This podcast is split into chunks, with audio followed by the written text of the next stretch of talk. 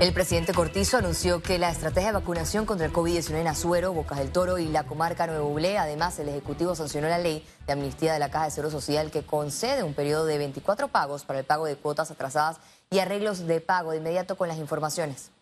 Con la sanción de la ley 215, el gobierno puso en marcha la amnistía en el pago de la cuota obrero patronal de la Caja de Seguro Social. La norma concede un periodo de amnistía de 24 meses, incluyendo los saldos de convenios o arreglos de pagos pactados, primas de riesgos profesionales y contribuciones adeudadas que se encuentren morosas hasta el 31 de marzo de 2021. Los empleadores que se acojan, digamos, a la ley eh, van a tener la oportunidad de poder cancelar un 50% de la deuda sin recargos, sin ningún otro tipo, digamos, de cuota adicional. Solo en la pandemia la Caja de Seguro Social dejó de recibir 460 millones de dólares en los programas de enfermedades y maternidad, invalidez, vejez y muerte, gestión administrativa y riesgos laborales. Definitivamente el impacto ha sido un impacto bastante fuerte. Nosotros, incluso a pesar de eso, la Caja ha mantenido una eh, propuesta estratégica solidaria con las personas que perdieron sus trabajos y que también estuvieron con contratos suspendidos porque hemos estado prolongando la ficha de marzo del 2020 que todavía está vigente y con la cual todavía los pacientes pueden atenderse en nuestras instalaciones. Esto definitivamente es un costo adicional para la caja a pesar de la pérdida que hemos tenido. El impacto ha sido eh, obviamente la finanza de la caja profundo. Eh, es una problemática que, que debemos abarcar, que se debe ver, que ahora debe estudiar esta mesa el diálogo de cómo poder recuperar esto. El Ministerio de Trabajo reconoce el impacto que dejó los cierres de actividades económicas. Hoy, 138 eh, mil trabajadores se mantienen suspendidos, pero está la reactivación andando, pero hubiéramos tenido 281 mil de 300 mil a 350 mil trabajadores desvinculados sin esta medida de suspensiones. Pero la afectación ha sido sobre la caja del Seguro Social.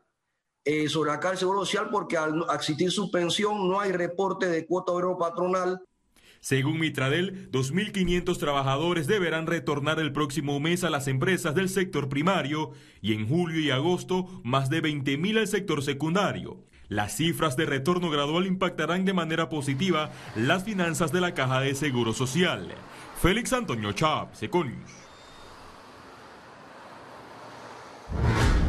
El presidente Laurentino Cortizo anunció que las siguientes provincias donde se inician las jornadas de vacunación serán Bocas del Toro, Herrera, Los Santos y la comarca Nuevo. La estrategia será diferente. La decisión es barrer de 16 años para arriba.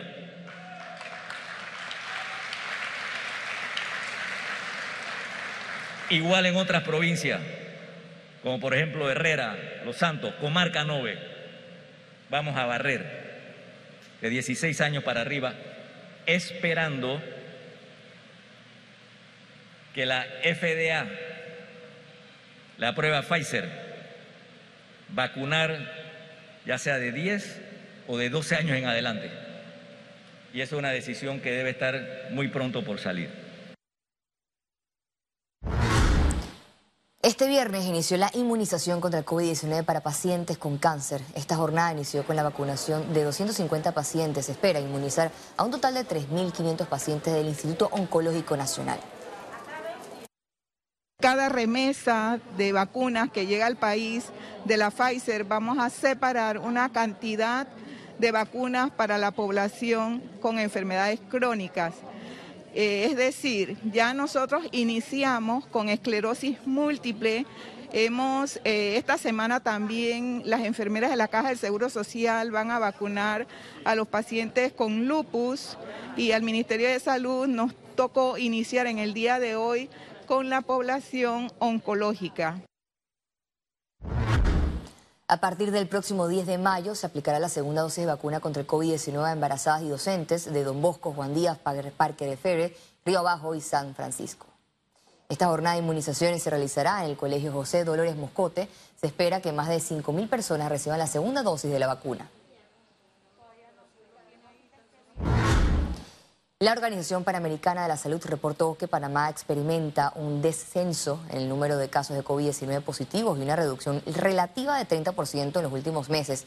Este viernes el país contabiliza un total de 398 casos positivos nuevos, pero mejor vamos a ver el detalle de las cifras del MINSA. 366.762 casos acumulados de COVID-19. 398 sumaron nuevos contagios por coronavirus. 362 pacientes se encuentran hospitalizados, 56 en cuidados intensivos y 306 en sala.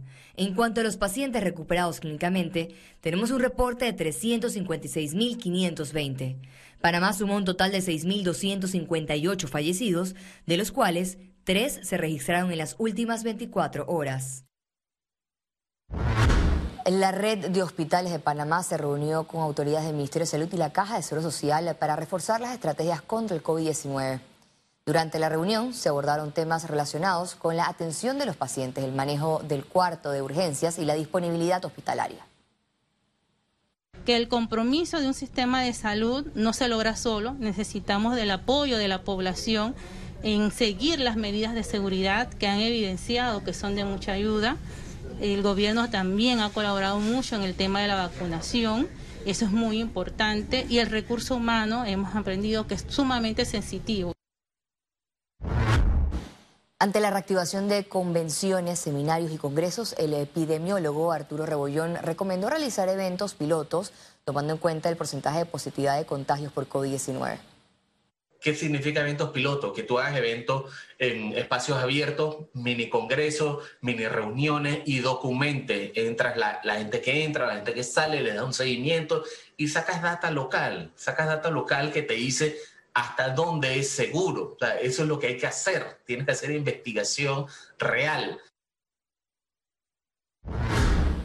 La Asamblea Nacional es objeto de cuestionamiento por cerrar un periodo con gastos elevados en medio de la crisis económica por la pandemia. En Panamá Compra aparecen contratos por 22 mil dólares en persianas, 16 mil dólares en tres contenedores de aires acondicionados, 350 mil dólares en alquiler de autos, 12 mil dólares en cestos de basura, 10 mil dólares en alimentación, otros 42 mil dólares en aires acondicionados y 900 mil dólares en la plataforma de voto electrónico. Lo que da lástima es que pareciera como que no, no, no hay forma de evitarlo, ¿no? porque pareciera que los diputados hacen lo que les da la gana sin consecuencias. Porque por un lado, el órgano ejecutivo es el que eh, establece el presupuesto general del Estado, entonces en contubernio con la Asamblea definen cuánto, cuánto presupuesto va a tener la Asamblea, incluyendo este tipo de gastos que claramente incluyen sobrecostos. El órgano legislativo rechazó las políticas públicas de austeridad con reducción salarial y apostó a las compras directas al mando de su presidente Marcos Castillero. Esto solamente son las compras, las adquisiciones, eh, sin hablar de las planillas, las planillas millonarias que hasta el sol de hoy no hemos visto ninguna condena en el caso de los diputados, cuando sabemos que han habido casos con pruebas de diputados que manejaron planillas millonarias, planillas que luego regresaron a su bolsillo. Más que estos gatos hormigas que tienen los diputados, que no es cosa nueva, sino que en todas las administraciones y en todos los periodos legislativos se ha visto este, este mal manejo de la cosa pública, aquí yo, yo creo que nosotros tenemos que enfocarnos en lo más grande, en que realmente la eficiencia que tengan los diputados con sus suplentes, con su bultadas a planilla, no están resolviendo los problemas. Nosotros eh, tenemos un gasto más alto que los ingresos que, que hay en el país. Castillero, antes de abandonar la directiva del legislativo, recorrió las remodelaciones de su administración y reconoció desconocer los costos de todos los contratos. Félix Antonio Chávez, Econius. Economía. Medcom realizó la primera edición de Fórum de este 2021. El analista Domingo Latorraca expuso sobre las proyecciones de crecimiento económico y el diálogo por la Caja de Seguro Social digamos, el marco regulatorio yo creo que es favorable. La economía de Panamá podría crecer a doble dígito en este 2021, potenciado por la reactivación de actividades. Las entidades multilaterales como el Banco Mundial, como el Fondo Monetario y hoy en día el Ministerio de Economía y Finanzas ya han estimado que el crecimiento puede estar entre un 9 y un 12%. Yo creo que la, estimación alrededor del 9-10%, yo creo que yo creo que es por donde terminará el crecimiento. Y por supuesto, fundamental que el proceso de vacunación se profundice, que todos nos vacunemos, que ese proceso se maximice y que logremos evitar que hayan cierres de, la actividad económica. Sobre la situación en la Caja de Seguro Social, recomendó medidas paramétricas. Eh, aumentar eh, la edad de jubilación y eso tal vez a los, a los mayores no aumentársela, pero sí a los más jóvenes, que seguramente no les va a importar si tienen que cotizar un par de años más, porque están en una, en una edad productiva, así que, eh, y seguramente eh, eso, eso puede ser una, eh, aumentar el porcentaje, digamos, en la densidad, cuántas cuotas tenemos que pagar para poder tener acceso a la jubilación y el tiempo en, primer lugar. Incluso advirtió que no es el mejor momento para una reforma tributaria. Lo que sí es muy Ciara Morris, Econews. Comunicación y que se establezca un sistema. Panamá emitió 33 millones de dólares en letras del Tesoro a través de una subasta pública. El Estado, a través del Ministerio de Economía y Finanzas, realizó el martes 4 de mayo una subasta para obtener financiaciones a través de letras de tesoro. El monto indicativo fue de 25 millones de dólares finalmente. La Bolsa de Valores de Panamá informó que este viernes 7 de mayo culminó la emisión con un monto adjudicado de 33 millones de dólares a pagar en un plazo de 12 meses, es decir, al 6 de mayo del 2022. Con esto el Estado obtiene liquidez en medio de la pandemia al menor costo posible. El administrador de la Autoridad de Turismo destacó en el programa Radiografía que ha sido un reto encontrar un equilibrio entre los sectores para reactivar la economía del país. Digamos una constante contradicción entre lo que se necesita a nivel de políticas de salud pública y eh, las políticas que requiere la economía. Entonces, en esa contradicción, la dificultad ha estado en cómo se logra un equilibrio. Eh, digamos, vamos a decir que eh, luego de, un segundo cierre, eh, por supuesto que generó unas mayores dificultades aún a las del primer cierre, eh, y tuvimos esa contracción después de que las empresas habían hecho sus inversiones, habían, digamos, ya tenido una motivación, un entusiasmo en abrir, y por supuesto que generó mucho malestar.